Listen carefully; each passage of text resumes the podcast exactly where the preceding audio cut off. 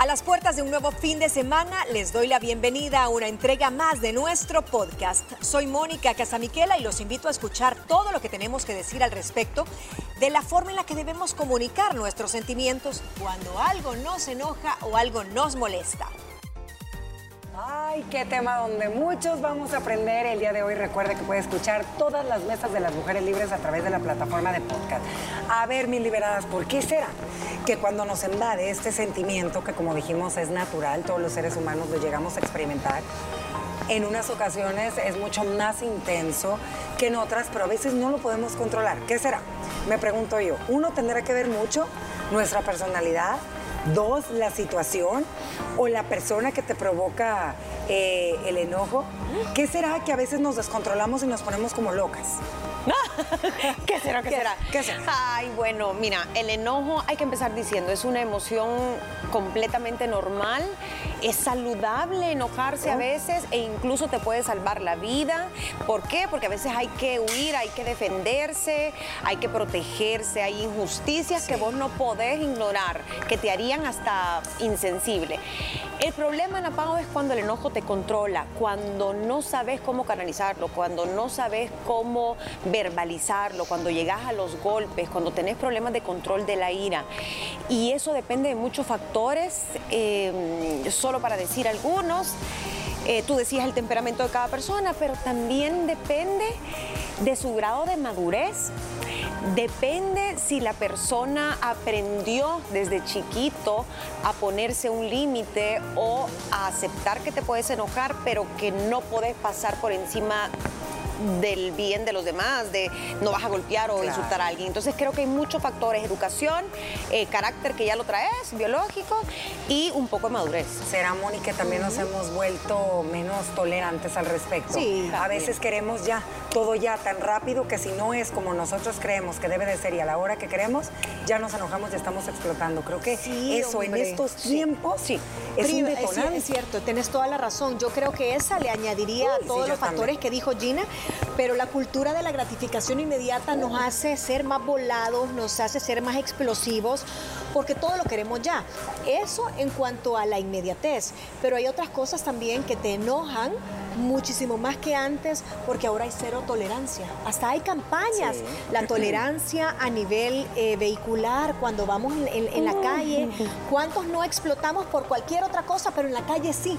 Entonces es un detonante porque el tráfico se ha vuelto eh, peor en grandes partes del mundo, entonces la tolerancia es menor, pasamos más estresados, entonces nos enojamos y nos frustramos con nuestros hijos, con nuestros esposos, con nuestros eh, colegas.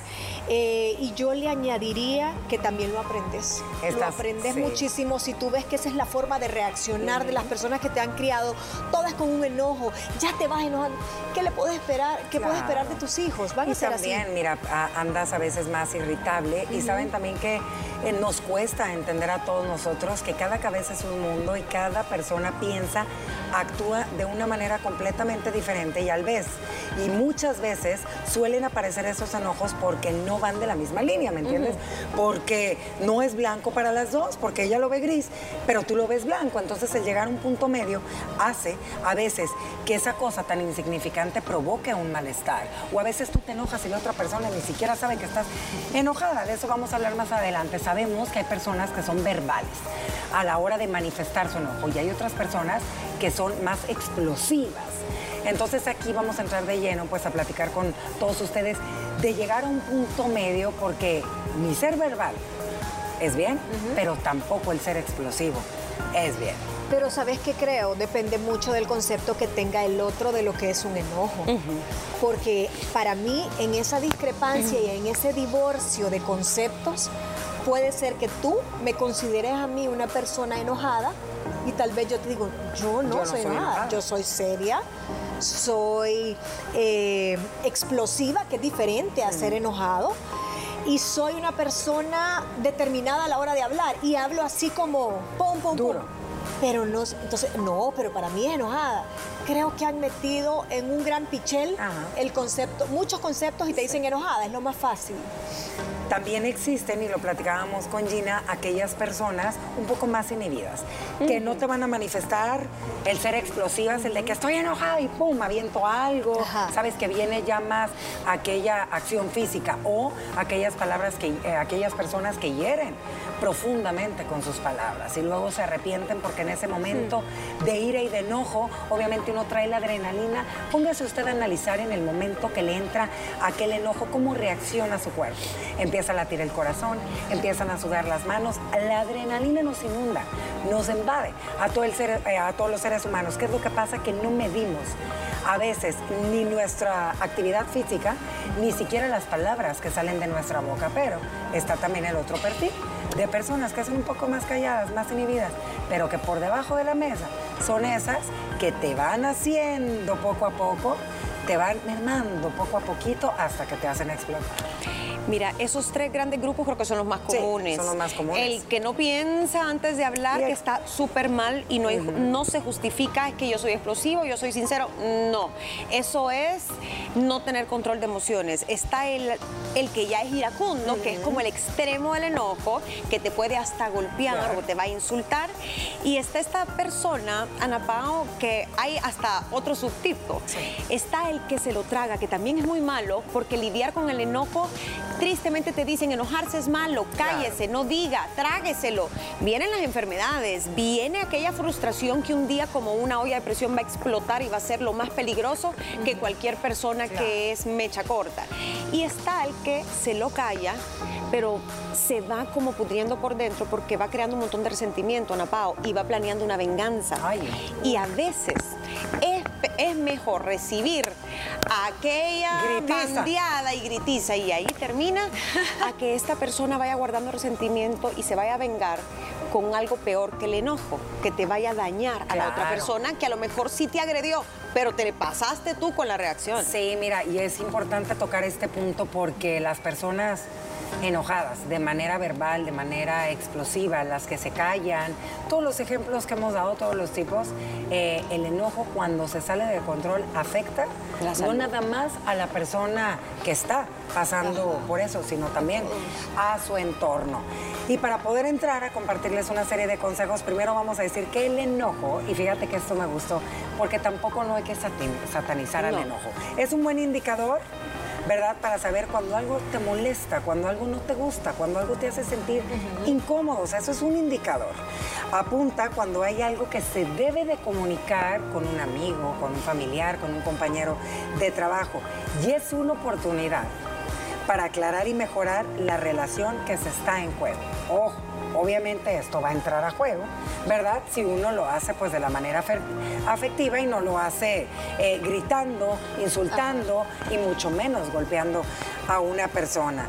Pero ¿qué pasa, niñas, cuando ese enojo se nos brota, o sea, ya, dijimos, cuando te invade la adrenalina en el cuerpo, te pone roja, te quieres morder y todo, pero estás enojada con una persona en vez de con la situación, ¿me entiendes? Es que ahí está la madurez. Ah, es lo que te digo. Difícil, Pero en el momento que nos invade ese sentimiento, creo que todos somos inmaduros porque tú te vas contra la persona, no, te vas contra la acción. Algunas veces sí es inmadurez, pero otras veces es que no sabemos y no nos han enseñado a gestionar personalizadamente ese problema, ese, eh, ese enojo. Por ejemplo, yo estoy enojada contigo y tuvimos un pleito y una discusión en el camerino, ¿correcto? Va. Pero ese enojo tiene una onda expansiva porque yo salgo y en el tráfico el primero que se me cruza y se pasó la línea amarilla, le pito, pero el enojo no es con esa persona. El enojo es realmente ni siquiera contigo, tal vez es conmigo misma, con mis carencias, con las frustraciones, con no poder comunicar qué es lo que en ese momento discrepo contigo. Pero yo hago la onda expansiva, uh, tres kilómetros a la redonda, con el que se me cruza, con la llamada por teléfono, con el perro que se te atravesó. Entonces eso sí sería falta de madurez de parte de una. Falta de control. De porque tú estás... Eh, te saliste de control, te sientes frustrada, irritada y en vez de de poder entender qué fue lo que te provocó el enojo, andas echando por ahí a todo mundo, ¿verdad? Y, eso porque somos así. Por eso, porque la inmadurez, la falta de control, el temperamento, podés tener un problema de control de la ira que ya es parte de un trastorno, pero Ana Pao, también a lo mejor es la única forma que tú has aprendido a solucionar los problemas, viéndolo en casa, o te hicieron reprimir tanto el enojo que ahora que sos un adulto y tenés libertad, venís y bombardeás a cualquiera, que tampoco se vale. Eh, creo que el tema que tú mencionabas físico es bien importante porque la adrenalina es muy útil, pero la adrenalina a veces nos puede borrar totalmente el juicio y la amígdala también tiene mucho que ver aquí, que es nuestra parte instintiva. ¿Cuántos asesinatos, cuántos accidentes no han habido por 10 segundos de ira que ni pensaste? Se te borró el juicio y te arruinaste la vida. Tantos casos. Entonces yo sí creo que hay un tema biológico que hay que ponerle atención y social también porque la satanizan, pero al satanizarla no nos enseñan a manejarla. Bueno, nos vamos a ir a una pequeña pausa comercial. Quédese con nosotras porque al regresar, bueno, y si somos así, ¿cómo podemos hacer para empezarnos a controlar un poco más y tener relaciones más saludables? Ya regresamos. Al regresar, seguiremos compartiendo más información del tema de hoy. Síguenos escuchando. Regresamos con mucho más deliberadas este viernes en la Mesa de las Mujeres Libres. Ya platicamos los tipos de personas eh, cuando se enojan, cómo reaccionamos. Pero ahora vamos a entrar de lleno a compartirle algunas series de recomendaciones y de herramientas por si usted es de las que se suele enojar un tanto y es explosiva o es un poquito más ruda con el trato hacia las personas, ponga atención que esto le va a servir. Punto número uno, mis liberadas este cuesta, pero tómese un tiempo. Ya, usted ya le está temblando hasta la quijada, ya dice, ya está roja casi hasta por los ojos. Intente calmarse.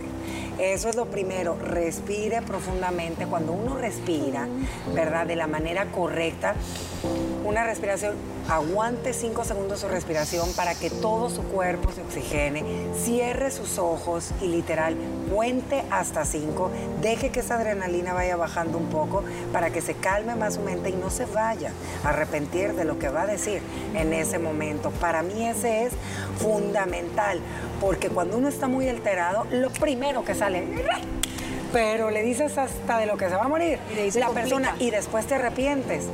Y lo peor es que las palabras hieren y volver a remediar eso que se dijo no es tan fácil y eso no se olvida. Así que bueno, ese, ese me gusta. A ver, Gina, lo que tienes que decir a la hora del enojo. Dicen, usa yo en lugar de tú. Sí, eso es súper importante. Lo que tú mencionabas ahorita era la descarga, la descarga del cuerpo. Hay gente que le sirve estirarse, mover las piernas, Salirte. salir a caminar, respirar. En el segundo paso es el más difícil, Ana Pao, porque lo que te nace es acusar a la otra persona y tú. No es lo mismo que yo venga y te diga, Ana Pao, sos una sinvergüenza egoísta. Eh, de eh, semillas. ajá. Impuntual, altanera, desconsiderada, grosera, a que yo te diga y con un tono fuerte, porque cuando uno está enojado es mentira que vas a hablar así suavecito. Pero te puedo decir, mira, Ana Pao, es que mejor me lo voy a sacar. Fíjate que yo me siento em, desilusionada, molesta, porque me dijiste esto y tal, o no me hiciste caso cuando te pedí tal y tal, o me ignoraste y tal y tal. Yo me siento así quiero saber qué pasó, eh, por qué lo hiciste. Entonces tú me decías, ah, bueno, no sabía que, que sos tan delicada o whatever, me puedes contestar. Pero yo por lo menos te digo que yo me siento por algo que tú hiciste, pero no te acuso a, ti, directamente. Tu persona, no te devaloro, no te insulto y creo que tú vas a estar más abierta claro, Pero ¿saben qué? Mira, este punto es muy bueno. Yo no sé si lo compartas, Moni, con nosotras y creo que sí, mira, somos tan listos que nosotros sabemos con quién actuar, ¿verdad? Así podemos actuar, uy, con alguien que tú sabes que yo me... Pero a veces a los pobres hijos, al pobre marido, a las personas que están cercanas. Pero hay gente que tolera más también. Tú, hay gente que aguanta más y tolera más pero como tú dijiste, esas personas también al rato son las que no van a aguantar y van a explotar. El ser específico, Moni. Dicen que a veces le das tantas vueltas al asunto para terminar ¿Qué es lo llegando. que te enoja, pues? ¿Qué es lo que sí, te enoja? sí, a ver, sí. ¿qué pasó? Sí. Yo dentro de eso de ser específico, te comparto una técnica que la usé con mi hijo el año pasado en una de las venidas de vacaciones. Casi siempre él venía una semana y era solo para pelear por los permisos, temas de horarios, temas de quiero ir a tal lado, no, muy peligroso. Pero aunque no crean, con todas estas mesas que ten- hemos tenido a lo largo de cuatro años, llegué a entender muchas cosas y le digo, ¿sabes qué? Sentate. Y estaba sentado en el mueble de la televisión, así, con posición de, ajá, no te voy a dejar que te levantes de acá hasta que hayamos gestionado, y gestionado emocionalmente eh, bien esta situación. No, pero es que ya siempre es un enojo cada vez que vengo al país. No, no, no, no, no. No nos vamos a enojar. Vamos a llegar a un punto medio. Pero expresame qué es lo que, lo que vos sentís. Y lo dejé hablar, y lo dejé hablar, y lo dejé hablar. No subí el, el tono de voz porque casi siempre yo, es que vos, no es que ahí no vas a salir porque no sé cuándo. Sino que me quedé neutra, pero lo escuché. Nos pusimos en una posición bien de tú a tú físicamente, o sea, él sentado ahí y yo en la cama también en la misma posición. Eso es importante. Sí. Y le dije, de aquí no nos vamos a levantar hasta que resolvamos positivamente esto. De aquí peleados no vamos a salir. Entonces empezó como a bajar, a bajar, a bajar el enojo. Y también a mí, porque yo estaba como sintiéndome estafada, que cada vez que venía era como que me voy para un lado, me voy para el otro. Y me sirvió mucho enfrentarlo con asertividad, mantener la misma posición física. eh, Y fuiste me específica lo que a te- mí no me gusta que me grites, Es- no me, me enoja que vengas a esta hora, me enoja que te traigo al país y solo para terceros, me o sea, sí le dije la lista de eh, las especificidades. Pero mira, y aquí en este ejemplo claro que suele suceder muy a menudo y sobre todo en mamás, en tu caso, Moni, cuando tienen adolescentes que están un poco más, más rebeldes, dijiste dos de los puntos importantes. Uno, ser específico y otro, la escucha activamente. Tú te sentaste, fíjate también cómo el lenguaje no verbal dice mucho. ¿Qué pasa cuando tú estás enojada y le estás diciendo a la persona y la otra está así? Sí, haciéndote caras. Cerrada, con los brazos así, o la mirada para abajo, los ojos Uy. torcidos. Ay, o sea, ahí te está diciendo, me vale lo que me estás diciendo, no me importa, apúrate, porque ya me quiero ir. Entonces, la escucha activamente y el lenguaje no verbal, Gina, tiene muchísimo que ver. El que te vean a los ojos, el que no te suban el timbre de voz y el que te digan realmente, te están escuchando, qué es lo que no les parece y qué es, cuál es el detonante de todas las peleas, siempre creo que es clave. Es toda una técnica de comunicación, ustedes lo decían bien, escuchar. Mónica decía algo que es bien difícil de hacer y es mantener un tono de voz cuando realmente estás sí. molesto o si te están gritando, tú no gritar. Pero ayuda mucho a calmar al otro cuando tú le contestas sereno, se bajan a tu nivel. Sí. A veces, y dependiendo de lo que se esté discutiendo, tal vez vale la pena un poco de humor y la persona también se puede relajar. Claro. Depende de quién, porque temas- si no- no, es que hay temas de temas. hay temas de Pero temas. a veces si tú le quitas un poquito la seriedad, un poquito la tensión, se va a relajar. La risa es relajante, produce endorfinas y te puede funcionar. Y lo otro, también hay que cuidar, Ana Pao, el lugar Sí. y el momento. Sí. A veces lo ideal es hacerlo, ah, va, arreglemos esto ahorita porque yo ya no me lo puedo guardar, ok. Pero a veces a lo mejor vas a necesitar 24 horas, 48 horas, una semana.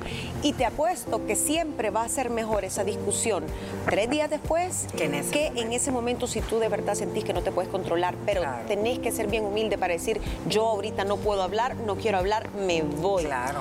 Pero yo lo que no puedo es no dejar puesto sobre la mesa Que estás haya- molesta. ajá, o Brava. sea, sí puedo que llegar estoy molesta. ¿Sabes qué? O sea, esto no lo vamos a discutir ahorita porque se nos va a hacer un gran pleito y vamos a camino a un cumpleaños, o vamos a un camino.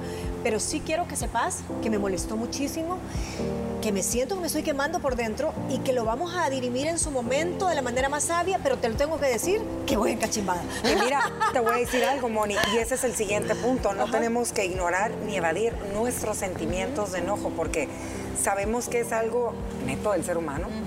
¿Me entiendes? O sea, es algo, es un sentimiento, pues hasta cierto punto, lo hemos dicho, pues positivo, ¿verdad? Porque te da un parámetro de que algo no está bien con algún tipo de relación.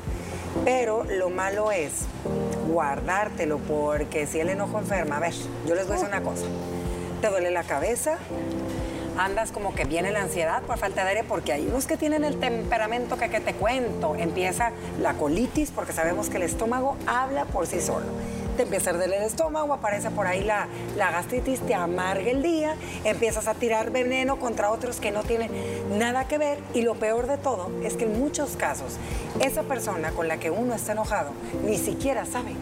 ¿Me entiendes? Porque a ti te molesta, te choca, te enoja como habla, su actitud, te cae gordo, te enoja que esto, te enoja que el otro, pero esa persona es así. ¿Y qué es lo que pasa? Que a veces nosotros no aprendemos a lidiar y aceptar cierto tipo de personas que uno tiene en su entorno que son así.